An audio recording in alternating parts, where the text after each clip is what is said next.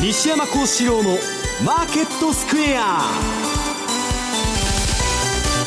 こんにちは西山幸四郎と。こんにちはマネースクエアジャパン比嘉宏と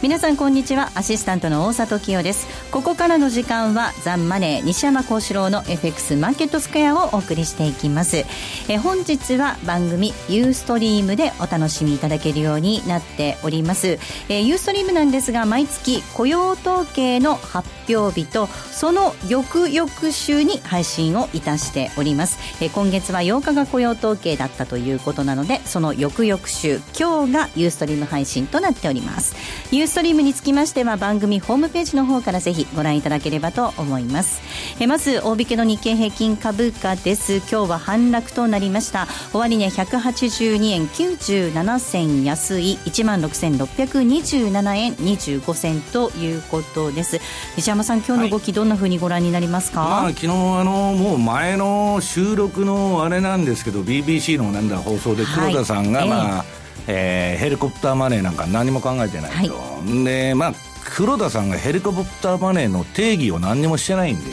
何を考えてないのかもよくわからないんですけど、えー、まあそれで一旦利食いになったのとですねまあ、あの8個外しになると困るっちゅうんで、まあ、リーグしたはリーグったと、あとまあ日経平均でいうと、25日移動平均の上5%にタッチしてますので、はい、まあ、循環的な高値が出たということで、えー、投機筋の中ではそこで強制利食いする人がいるんですね、うん、でまあ来週ぐらいにもう一山まあ、あのイベントプレーがあるかも分かりませんけど、はい、まあ、週末だしとりあえずリグってこと、うん、いうことだと思うんですけど。そしてドル円です。この時間が105円の8390での動き。比嘉さん、今週、本当にその黒田発言によって乱高下しましたよね。そうですね、まさに昨日ですか、はい、の夕方ぐらいになんか伝わってきたんですけど、とはいえですね、まあ、なんか悲しいかな。最近ですねそういう噂が出ると情報源はどこって聞いてしまうのがですね なんか癖になってる自分もいるんですけど、はい、ちょっとまた今回もねそれが6月のものだったっていうのが後からまたそうやって追加されるっていうことで ちょっとねお騒がせだな相変わらずという感じですけれども、まあただここまでね本当あの99円の前半まで行ってそこから107円までって一気に8円戻ってたというのもありますんでね、そういう意味ではやはりちょっと利食いの部分っていうのもですねあった中にまたそのネタが飛び込んできたということかなというふうに思いますけどね。マーケットについてはこの後も西山さんと比嘉さんにたっぷりと解説をしていただきます。え番組ユーストリーム配信の日ということで、えー、特別プレゼントをご用意しています。番組特製のクオカード500円分を5名の方にプレゼントいたします。プレゼントのご応募にはキーワードが必要になってきます。ユーストリームの画面に表示されるもしくはえ番組のエンディングで西山さんが発表してくれますキーワードを添えていただいて番組のホームページからお申し込みいただきますようお願いいたします。え締め切りは8月8日8月8日です。たくさんのご応募お待ちしています。またリスナーの皆さんからのコメント質問もお待ちしています。投資についての質問など随時受け付けておりますのでこちらもホームページのコメント欄からお寄せください。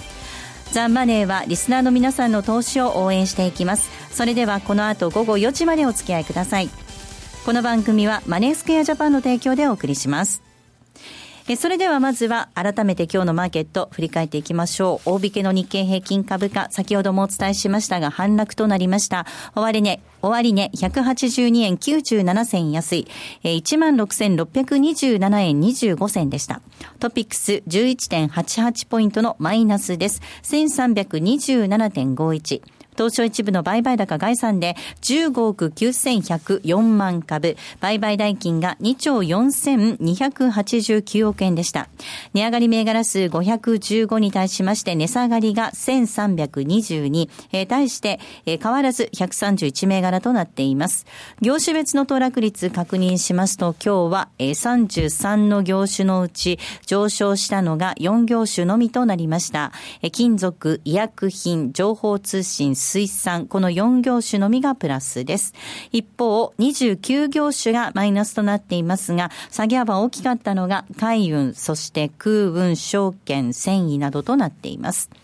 東証一部の売買代金のランキング確認しておきましょう。えトップ、任天堂です。今日は大、えー、小幅上昇で終えました。220円高の28,220円ということです。えー、そして、えー、以下トヨタ、ソフトバンクグループと続いています。売買高のランキングも見ておきたいと思います。売買高のランキング、こちらはトップがみずほとなっています。2位に三菱 UFJ、3位が日立、以下え、神戸港、そして5位に任天堂となりました。では、改めて今日のマーケット、そして引け後の情報などについてはえ、マーケットプレスから引き続いて河野さんです。お願いいたします。はい。えー、まずはあ外況からいきますね、はい、えー、今日の東京株式市場で、えー、日経平均価は反落となりました。えっ、とですね。ちょっと待ってくださいね。はい。反落で、はい、今日は？えー、昨日の海外のマーケットが安くなりましたと、ニューヨークダウンも10連投ならずということで戻ってきましてね。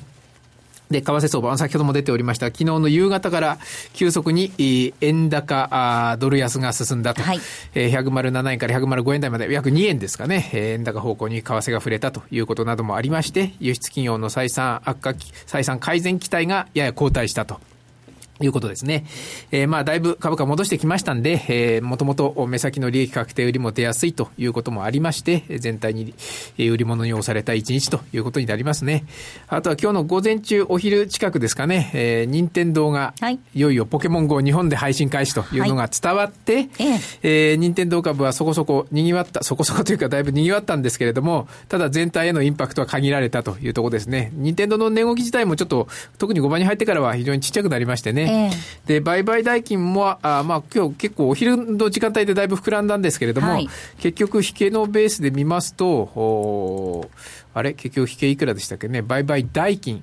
一応、おそらくね、今日最高更新するんじゃないかと、お昼ぐらいの時間時間帯では見てたんですけれども、売買代金7260億ということでして、おとといが7323億、うん、ですから、ちょっと足りなかったということですね。一銘柄最高は更新できなかったということではありました。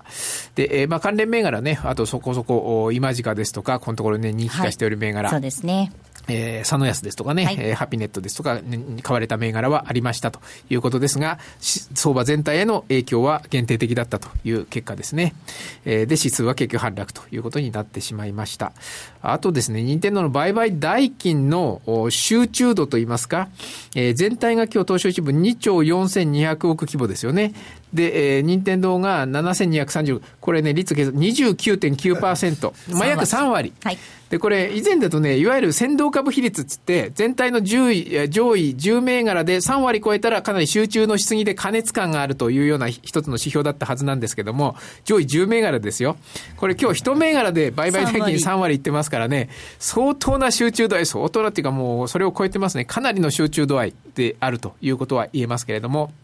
まあ、別に言えば別な言い方ですそれだけまあ、そのポケモン GO の人気がすごいということかもし、インパクトがすごいということかもしれませんけどね。ね早速皆さんやってらっしゃる方もいるみたいですからね。結構増えてるんじゃないでしょうかね。はい、週末どういうまた反応が出てきますか、実際やってね、はい、皆さんの、うん、その反応が気になるところでもありますね。あとは、開示情報としましては、決算発表、日本電産、はい、こちらが決算発表しています。はい、第一四半期、売上高が3%減、2762億、営業利益が6%増、315億、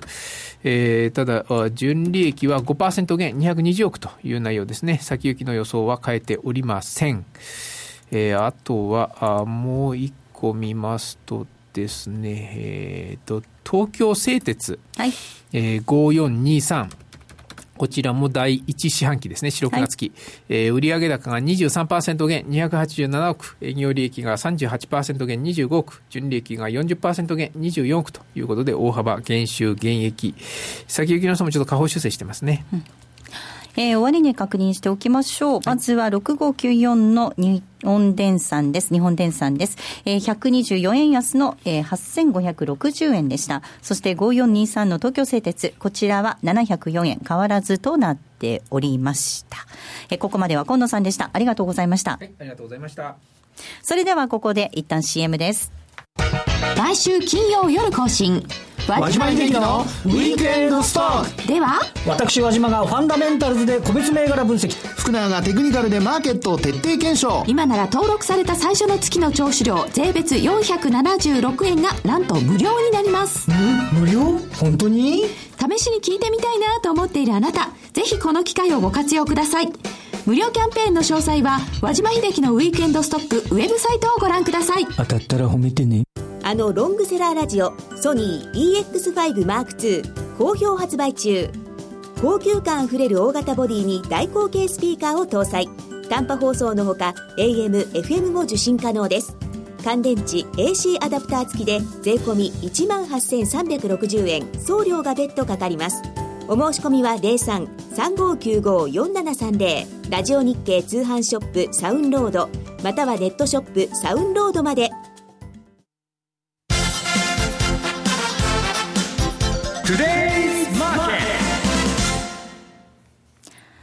トゥデイズマーケットです。まずは主な通貨のレートを確認しておきましょう。ドル円です。この時間105円の8588です。ユーロ円116円の7079。えそしてユーロドル1.1030、えー、2、えー、1 1.102930での動きとなっています。えでは、マーケットのポイントについては、比嘉さんです。お願いいたします。はい。もう、やはりどちらかというと、来週のイベントに皆さん目が向いてたかなと。えー、週の前半、どちらかというと日銀の緩和期待と。いうのに対するですね、株高というのが進んでたんですけど、まあ、えー、昨日ですね、黒田さんが、まあ、その、えー、ヘリコプターまで考えてない発言でですね、まあ、一旦調整されて、まあ、えー、今週末を迎えてるかなと。まあ、本当に、じゃあ来週日、えー、金曜日ですかね、まさにまたこの番組がある日なんですけど、はい、一体どういう判断を日銀がしてくるのか、えー、もう一重に、ね、えー、そこだけにですね、市場の注目が集まってるのかなと。いう感じなんですが、これ、残念ながらやっぱもう蓋を開けてみるしか分かんないっていうふうな感じなんですよね。まあいろいろと西山さんとも話してて、まあ、もう材料でつくし、失望とかっていう話もちょっとしてはいたんですけど、ただ、どうなんですかね、もうこれ、どっちかにかけるというよりも、やはりもう結果を見てからついていくしかないのかなと、そんな感じですね。ですんで、まあ、今週、西山さんとの動画、水曜動画でも話してたんですけど、まあ、このあたり、来週前半にかけてはですね、比較的、まあ、利価乗ってるものは利益の確定をしておくとか、そういった、えー、対応が必要になるんじゃないかなという話はしてたんですけどね。はい大きなイベントですからね。えー、では、えー、西山さんにお話を伺っていきたいと思いますが、まあ、本当に昨日はその黒田さんの発言ということで、はい、BBC ですかね、まあ、昔の録音のですね、はい、放映ということで、まあ、その後、まあ日銀からも、まあ、いつも言ってることは同じだと、で前、国会に出てきたこと時も同じこと言っとんですね。で、まあ、もう、そもそもですね、黒田さんがヘリコプターマネーの定義をしてないんで、日銀引き受けのことを言っとるのか、あるいはまあ日銀がもう保有している国債をまあゼロに転換して、うんぬんちゅうことまで踏み込んでいってんのか、な何をヘリコプターと呼んでるのか分かんないと、あるいはその商品券みたいなのばらまくのかね、はい、そもそも何も分かんないと。ただ、えー、昨日まあそれが出てですね、まあ何も考えてないと、はい、いう話でですね、2円、えー、ドル円がいったと。はいいうのは、やっぱり市場はですね、来週の29日でしたか、はい、えー、日銀の緩和に対する期待感というのは相当強いということなんですね。で、今度、まあ4月と同じで何もやらなかったら、えー、またどうすんということも十分考えられると。で、まあ、ドスンと言ってもですね、まあ、上バッファが107円まで、あの、持ち上げてできましたんで、はい、まあ、103円か2円か、まあ、そのぐらいなんでしょうけど、ちょっとまあ、そういうこともあってですね、まあ、利食いが、えー、出てると。うんで、まあ、ドル円の反転って、この前のあの切り返しもそうだったんですけど、大体2円50銭以上反転すると、まあ、あの、上がっちゃうし、下がっちゃうっていうのはあるんですけど、まあ、今、微妙なところでですね、動いてると。で、まあ、どっちにしたってですね、その、もう実際にヘリコプターマネーやってるわけです。その日銀がですね、はい、えー、国債の3割も4割も持っとると。いうのはもう実質やってるんですけど、まあ、それを今、その言ってるのはもう日銀は出口がないからね、えー、永久国債を出せとか、うん、まあ、ゼロ金利の、まあ、めちゃくちゃな話になってきてるんですね。で、まあ結局はですね、あのー、ここのところの円安っていうのは、このヘリマネーの報道が、まあ火をつけた面も大きいんですけど、結局ですね、あの、ブローカーに聞いてると、かなり腰の入った円売りが出てると。それは何なんだっつったら、またまあ、ジョージ・ソロスだっていう話でですね。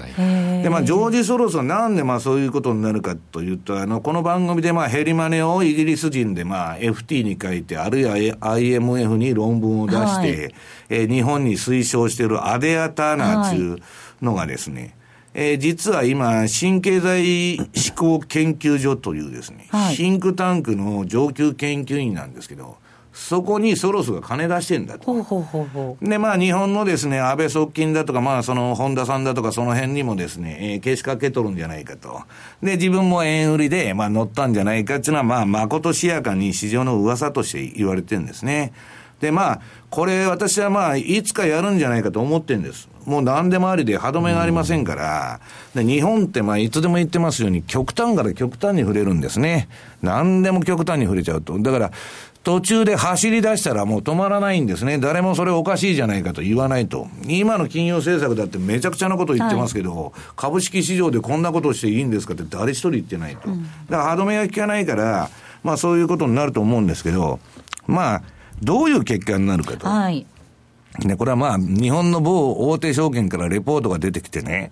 こんなまあ、あの、日本国債の保有の永久債化なんていうなことをやったら、まあ当然円の信任が落ちてインフレになるんだと。はい、で、キャピタルフライトが起こると。はい、日本から資金が逃げてくると。うん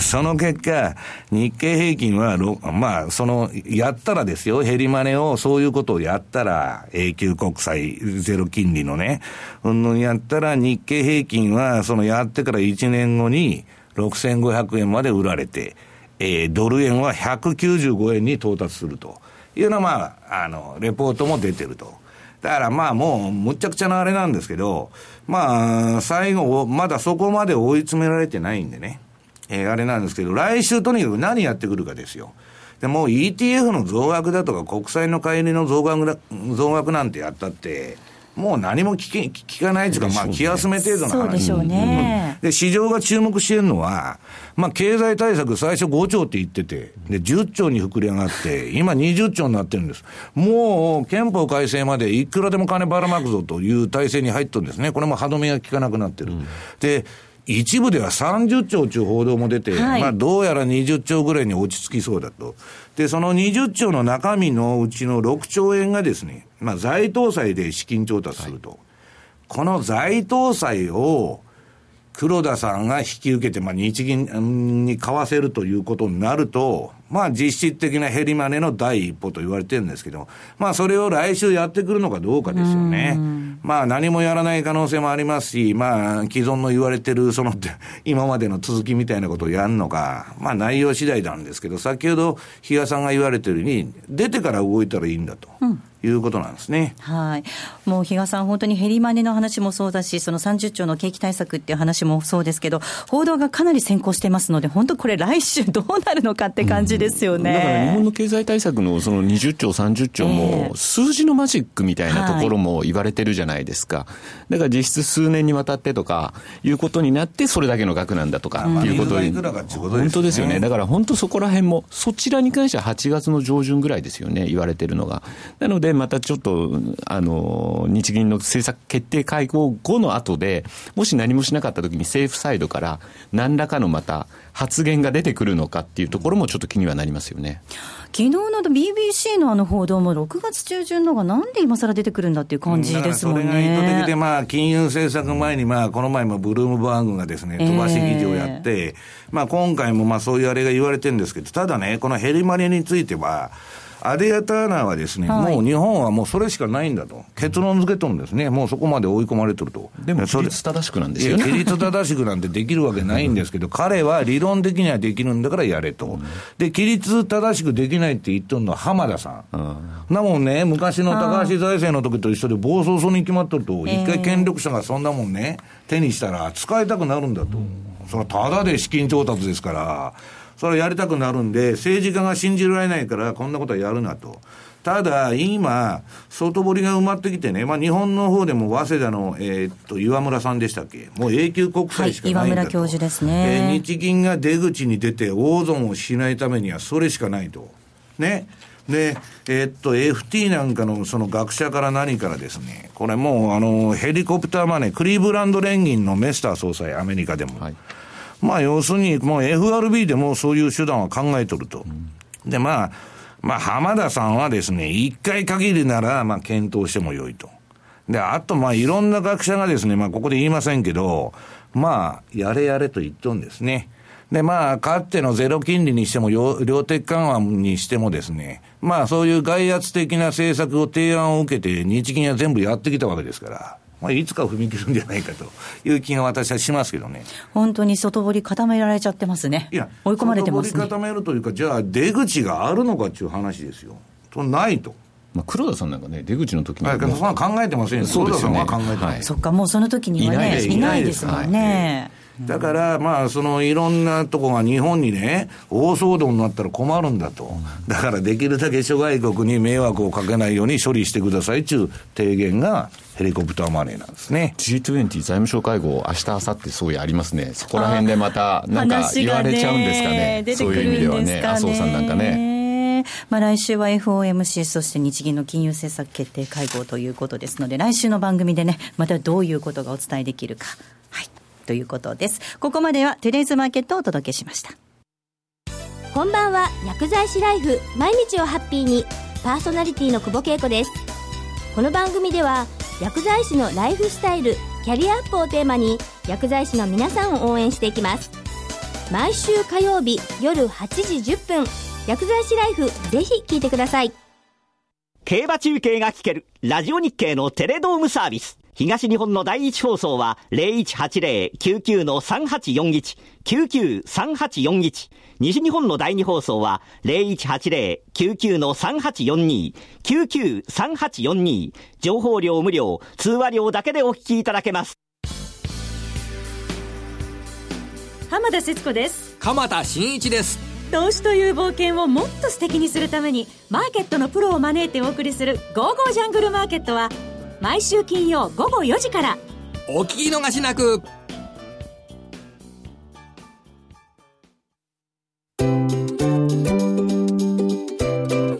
M2J トラリピーボックストラップリピートトラップリピート僕の名前はトラリピートトラップリピートトラップリピートそれを略してトラリピさあ、このコーナーでは FX 取引の考え方についてリスナーの皆さんからいただいた質問をご紹介しながら進めていきたいと思います。今週もたくさん質問いただきましてありがとうございました。えー、まずは、えー、ペンネームポセイドーンさんからです。えー、最近のアメリカの経済指標は良好なものが目立ち、普通に考えれば、いつ利上げしてもおかしくないように思うのですが、普通に考えてはダメでしょうか ?9 月利上げの可能性が織り込まれていなさすぎるように思うのですが、というメールをいただいています。今日これあの資料持ってきましたんで、まずあの、米公式失業率と書いただいぶ後の方の資料なんですけど、えー、米公式失業率。はい。いきましょう。出てますかね。はい。それを見ていただくとですね、これまあ、あの、アメリカ雇用がいい、いいと言っとるんですね。で、言っとるんですけど、実はですね、これはまあ、あの、マーク・ファーバーのレポートですね。はい、えー、からちょっと借りてきた7月号から、最新号から借りてきたデータなんですけど、えー、っと、これあのー、労働参加率が減っとるだけなんですね。えー、で、あのー、リーマンショック前の、えー、参加率がですね、金融危機前の水準66%だった場合の失業率を、今の失業率に当てはめると。要するに参加率を上げたら、何のことはない失業率10%ぐらいあるぞと。いう状況なんですね。で、これは職案に行くやつが減っただけだと。いうことなんです。で、今、まあ、あの、サンダースだとかトランプだとか、まあ、今年選挙戦で躍進して、まあ、トランプはあの、指名を受けたわけですけど、はい、共和党の。次のですね、えー、なんだっけ。低給食の割合。はい。これもうダントツにアメリカが世界で最も低賃金労働者が多いと。はい。ね。これ25%超えてきてるんですね、はい、一番下がベルギーですけど、こんなもんですね、その雇用が何がいいんだと、ね、結局、オバマケアで正社員、あの保険料払え、保険代払いたくないんで、企業が。え正社員一人クビにして、保険代がいらないパートタイマーを3人雇った結果がこういうことになってると。何が景気いいんだっていう話ですよ。で、表面上はいろんなデータっていうのはあるんですけど、統計っていうのはこういうですね、作ろうと思ったら、どのようにでも解釈ができる。はい、で、私はこんな経済指標次第とは言いながら、見てる経済指標はインフレ指標だけなんですね。で、まあ、インフレ指標の前に今日インフレ指標も持ってきてるんですけど、その前に株だと、最終的には。はい、で、この SP500 の週足というチャートが、えー、出てると思うんですけど、これも、はい、あの、去年の最高値の SP500 は2134を上回りました。ニューヨークダウンも高値抜いたと。これもいつ利上げしてもおかしくないということなんですね。で、みんなもう、あの、ブレイクジットで年内利上げないとか、中国おかしいから利上げないとか、ヨーロッパも危ないから利上げないって言ってるんですけど、私はもうこのアメリカの株が最高値を抜いてきたと。これまあ9連投したんですか。そうですね。えー、ブレイクしてですね。こんなもんはもうバブルが走っとるという認識なんですね。えー、決して割安じゃないと、金余りで行き場のない資金がゼロ金利、マイナス金利で全部アメリカに入ってると。と、こっからバブルになりますと、イエレンとしても、今不動産バブルがもう暴走してますから、はいえー、閉める可能性は十分あると。で、それでも、まだインフレになってないから、FRB は利下げとかね、緩和の方向にもいけるわけです。で、これ、比嘉さんが持ってきてくれた、あの、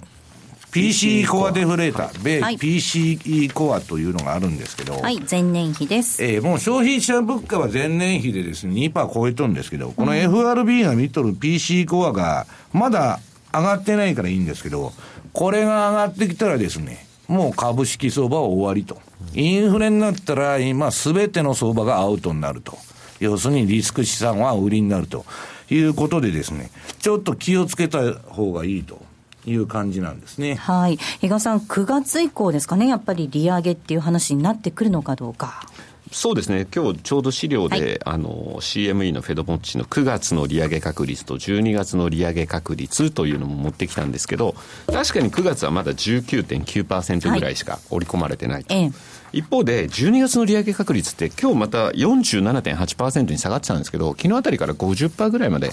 なってきたので、うん、まあ今後の指標次第でまた強いのが出てくれば、これ、ま、あのー、ここの確率っていうのが前倒しになってくる可能性も出てくるでしょうし、そういう意味では前々から言ってる8月下旬にある、はいあの、イエレンさんが、はい、あのジャクソンホール出てくるでしょうから、はい、その時の発言っていうのがまたかなり、えー、インパクトを与えることになるんじゃないかなっていう気はしてますけどね。もう一つ質問いきたいと思います。インディゴさんです。えー、ドル円の冷やしにおいてスイングポイントの高値と安値が切り上がりました。ダウ理論流に考えると上昇トレンドになったことになります。個人的にはいつの間に上昇トレンドになったんだろうと不思議で合点がいきません。私もそうです。ドル円が上昇トレンドになった理由を教えてください。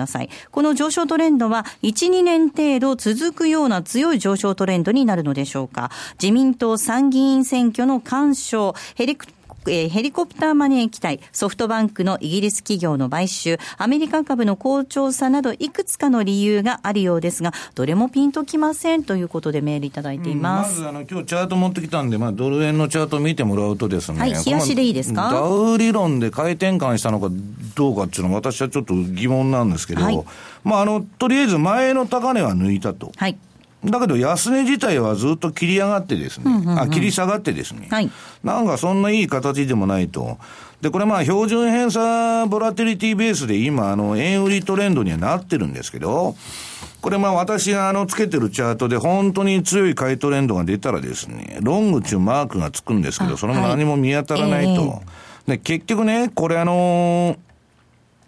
標準偏差と ADX ベースで見りゃ、まあバラバラの動きしてて、そんな強い相場じゃないんですよ。で、単なるリバウンドしただけ。で、こっから108円、110円といきゃ、これはあの円売りトレンドが発生するんですけど、まあ大きいトレンドになるんですけど、今非常に微妙なとこなんですね。うん、で、次にポンド円のチャートを見ていただくと、はい。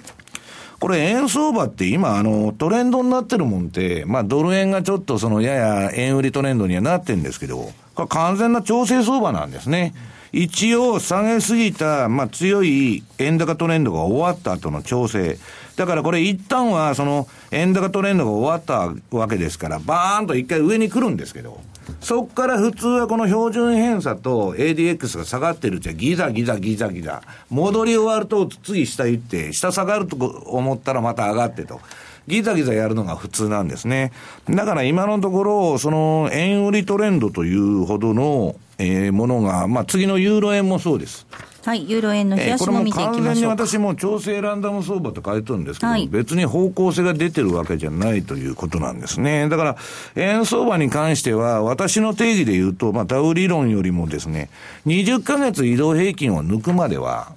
円売りトレンドなんかならないと。うんいうのが私の、まあ、あの、個人的な独断と偏見の意見なんですけど。はい、あとあれ、ポジション、円の、円買いのポジションが積み上がってたんで、それだけやっぱり巻き戻しの幅も大きくなってるっていう見方もできるかもしれないですよね。はい。ここまでは M2J トラリピボックスお送りしました。毎週月曜夕方4時からは、毎度相場の福の神10ミニ相場の福の神こと証券アナリスト藤本信之さんが独自の視点で旬な企業をピックアップ。藤本さん次回の放送ではどちらの銘柄をご紹介いただけますか？えー、次はですね東証マザーズ銘柄。ごめんなさい。コマーシャルの時間もう終わりです。詳しくはオンエアを聞いてください。月曜日の夕方4時にお会いしましょう。ほなまた。気になるレースが今すぐ聞ける。ラジオ日経のレース実況をナビダイヤルでお届けします開催日のレースはライブで3ヶ月前までのレースは録音でいつでも聞けます。電話番号は0570-008460 0570-008460 0570を走ろうと覚えてください。情報量無料かかるのは通話料のみ。ガイダンスに従ってご利用ください。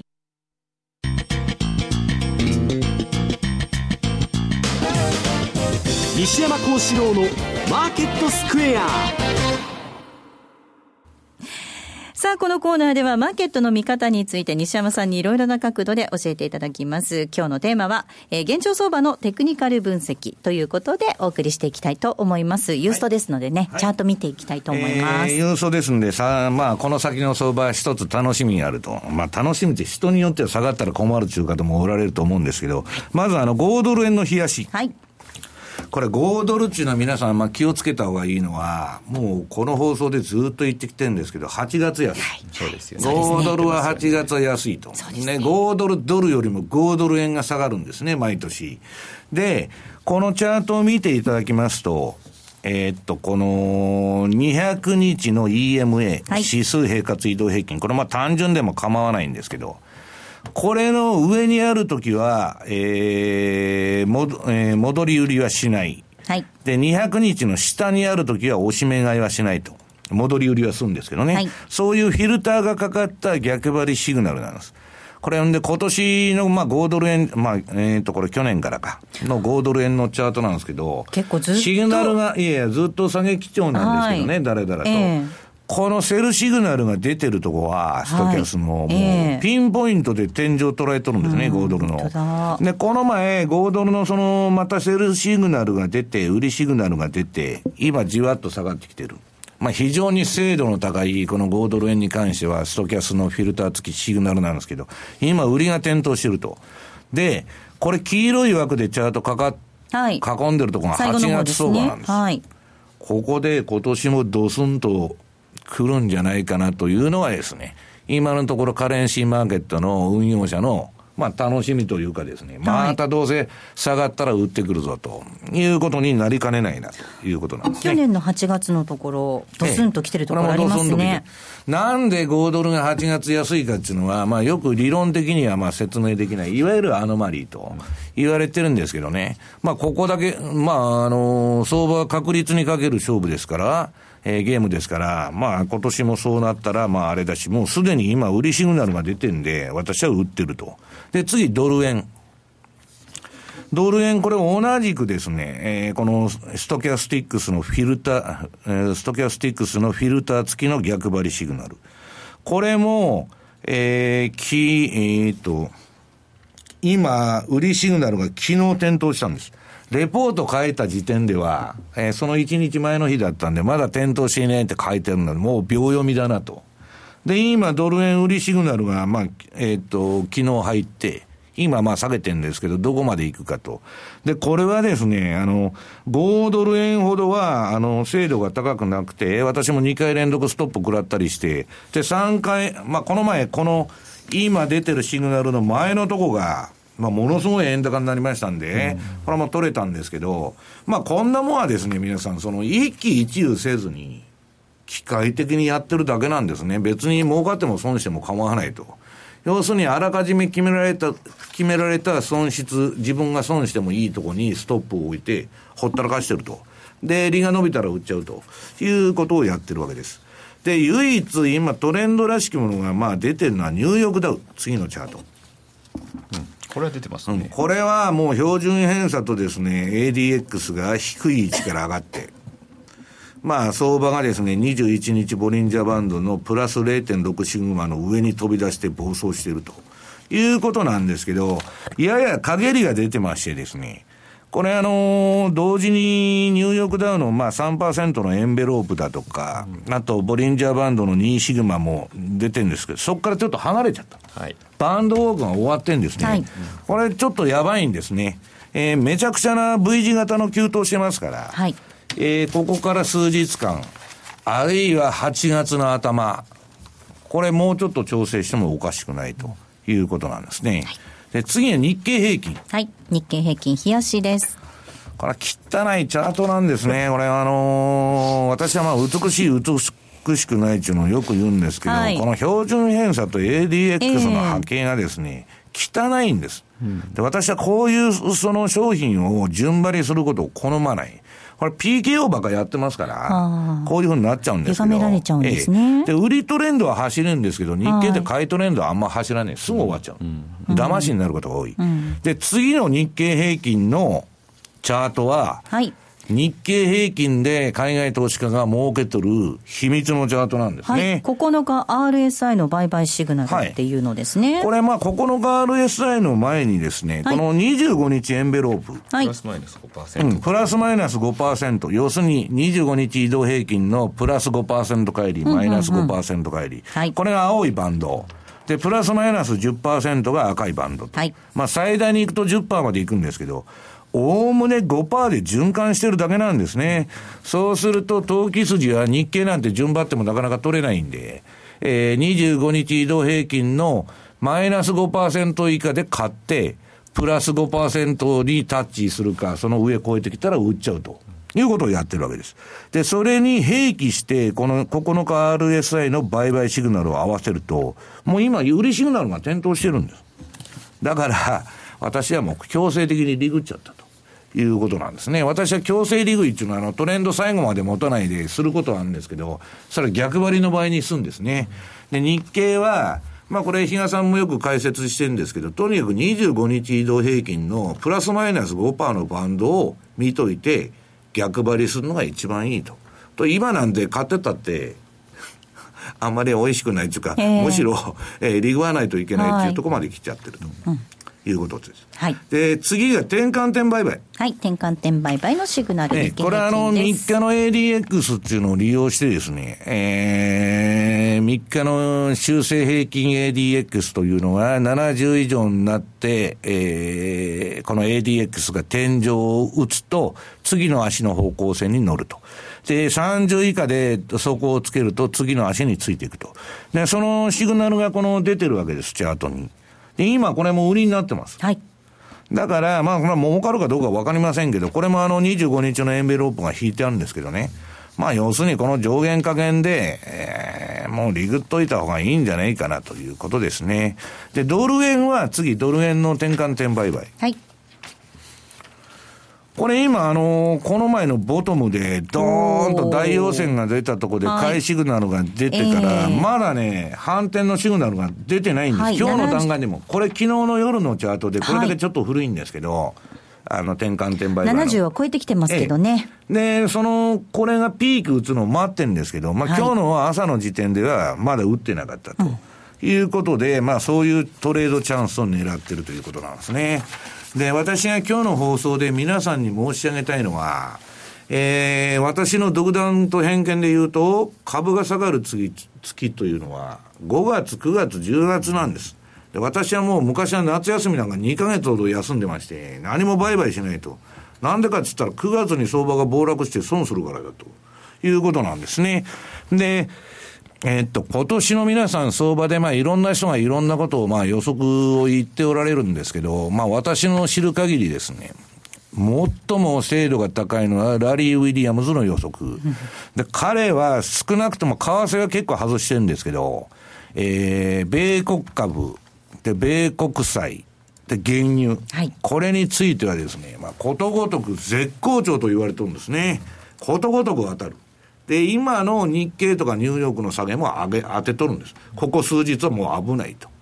で、その彼が言ってる中で、このラリー・ウィリアムズの、まあ、マーケット予測と、もう2ヶ月前に決まっとるんだと。どこで天井を打つか、そこを打つか。これは彼が経済データをもとに波形を予測しとるんですけど、この先はあの見見せられないんで、あの今の段階までしか出てないんですけど、まあ非常によくわかると。で、彼が言っとるのは、私もそうなんですけど、まあ8月、7月相場大丈夫だと。8月から毎年やばくなると。で、ラリーは8月の月初に注意しろと。ただそれはね、ヘルシーコレクションだと。はい。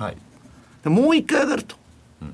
だけど、もう9月は知りませんよと。知りませんよでなしに、相当強い下げが襲ってきてもおかしくない。それは私が今のところ考えるにね、どっかで危機が起きるか、アメリカが利上げの観測が出てくるか、それこそジャクソンホールとかで、うん、アメリカの株が皆さんこれから上がれば上がるほど、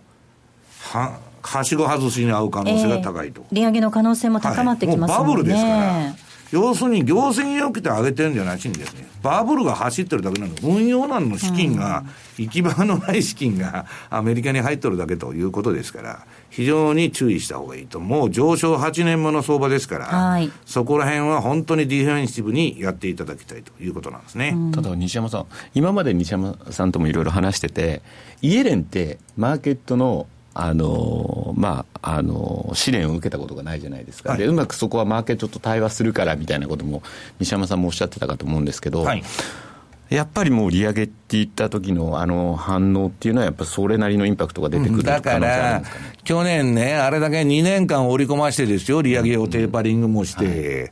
で、12月に利上げしたら1、2月急落でしょう。はい、大変でしたよ、ね、うん、だから、結局ね、バーランキャン言っとるんですけど、QE1 も2も3も関係ないと、穴は何の意味もなかったと。まあ、事実上株は上がったんだけど、要するに、市場との対話がね、98%なんだと。で、なんかやるんじゃなしに、やったことを対話でどう持っていくかっていう、グリーンスパン以来の、そのあれなんですね、市場をなだめながらやると。で、なだめながらやるっつっても、ボルカーもですね、グリーンスパンもバーナンキも全部洗礼食らってるわけですから、イエレンもそろそろ危ないということだと思うんですけどね。市場との対話、これがでも本当一番難しいですよね。黒田さんなんか見てると難しいだろうなと思黒田さんは 市場との対話じゃないんですよ。えーあの人はサプライズで運営してるんです。ああ、なるほど。ええ、うん市場との対話やってるのは FRB だとかね、はい、フォワードガイダンスをもう FRB もやめちゃったわけですけど、えーはい、まあ次こういうことをやりますよっていうのを匂わして織り込ましていくと、うん、あるいはあんまり加熱すると逆なことを言って冷やしていくと。うん、黒田さんは、あの、何でもサプライズですから。だから、ちょっと、あの、日本っていうのは極端から極端に行きますし、まあ、その上で黒田さんがそういう運営やってんで、まあ、普通中央銀行ではありえないんですね。サプライズで運営するというのは、はいね、経済データとかならわかりますよ、えー、相場やってるんじゃないんですから。まあ、そこら辺が来週もちょっと波乱含みだなという気がするんですけどね。はいえー、ここまでは西山幸四郎のマーケットスクエアをお送りしました。M2J マーケット投資戦略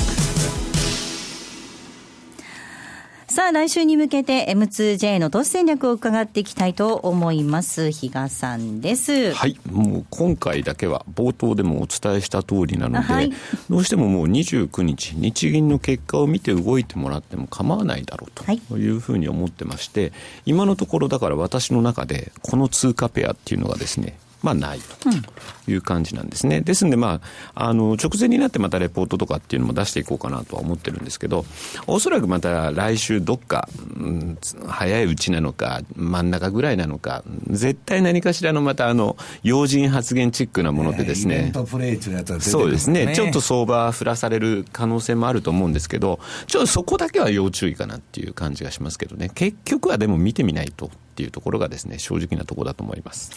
あの、週の前半にそのイベントプレーでこう、相場が結構動いたりとかすると、あ、これチャンスがあるかなと思って入っちゃったりとかするんですけど、そうするとこう、もみくちゃにされちゃう可能性もありますよね。うんだからやっぱ来週に関しては回転も早めるっていうのも一つ頭に置いとくっていうのは大事じゃないですか。そうやって入るんだったら。もし入るんだったら。はい。やっぱり、あの、その流れがずっと続くわけでもないので、うん、やはりそこはもうチャートと向き合いながら、だからそれこそそういう時こそ、あの、普段であれば、あの、標準偏差なんかも、冷やしなんかで見たりとかっていう話はこの番組でもずっとしてますけど、ちょっと、あの、軸を変えて60分足に変えてみるとか、うん、っていうような感じにした方がいいと思いますね。うん、西山さん、時間で、えー、リスク管理というか、あまり長く持ちすぎないように、はい、っていうことも必要ですか、ね、最近なんか、本当に取引が昔と比べて短期化してるんですけど、えー、まあ、それはもうファンドの全体の傾向ですよ。うん要するに先がわからないですから、はい、あとやっぱシステム売買が主流になってるのも影響してるんじゃないですか、で私もですね、まあ、最近、非常に5分足の売買っていうのを結構やってまして、まあ、ちょっと私にしてはですね、短すぎるんじゃないかってみんな言われてるんですけど、はい、まあ、気分転換ですね、大体、皆さん、日八っていうのは不景気の月なんですよ。まあ、そんなに大したあれじゃないんで、ここでそんなイベント前にね、来週の黒田さんの前に、でっかいポジション持ってね、超反爆地みたいなことをするかって言ったらしませんよ。で、これから秋に向けて相場はだんだん悪化していくわけですから、通常のサイクルから言うと。はい、で、それでね、結局安倍さんとしては、それでも、その、えー、今、まあ、あのー、20兆円も打つって言っとるんですから、はい、何かしらね、経済対策ってこれはカンフル剤にはなるんですよ、うん、だからそんな下げないかもわからないけど、シーズナリーサイクルからはですね、そんなに強気になるような、あれじゃないというのは私の結論なんですね。私は危ないところはとにかく入らないということなんですね。うん、秋に向けて、買い間も来るでしょうかね。いや、だからどうすんだ、株っていうのはいつでも言うんですけど、暴落した時に買う商品なんですよ。上を追いかけてもですね、ノーベル賞学者がランダムオーグだと、酔っ払いが歩いとるのと同じだと言っとる商品ですから、えー、逆張りの方がいいんじゃないかという気がするんですけどね。経済対策も、まあ、額がいろいろ出てきてますけど、いや、従来の90年代の繰り返しですよ、えー、箱物行政ですよ、ね、ですよね。何をやってるんだと。根本的な構造改革とか全くされてませんから、ね、だからもう永久国債でも何でもいいんで、金すりまくってね、どんどん工事すりゃいいんだと。で、それでなんか過去20年間日本は良くなりましたかと。だから、経済のトレンドを変えるようなことをやらないとダメなんですよ。だから今のね、その少子高齢化でね、それは育児でなんだかんだ言ったって全然進んでないじゃないですか。で、利権があるオリンピックだとかそういうことにはバンバンみんなが熱心になるわけですよ。だから、日本のね、その政治の国家100年の計じゃないですけど、そういうビジョンのある、まあ、計画っていうのをやらないとですね、もう土建国家日本に逆戻りしたって今更どうしようもないというのが私のあれなんですね。そういう意味では、まあ、だから人間、任天堂のポケモン GO とかですね、はい、違う動きなわけですけどね。はい、投資戦略をお届けしました。では、キーワードです。はい。えっ、ー、と、今日のキーワード、ポケモン GO でございます。はい。今お話に出てきました、ポケモン GO がキーワードになります。こちらを添えていただいてご応募ください。今日ここまでのお相手は、西山幸四郎と、マネースクエアジャパン、比嘉宏と、大里清でした。さようなら。この番組はマネースクエアジャパンの提供でお送りしました。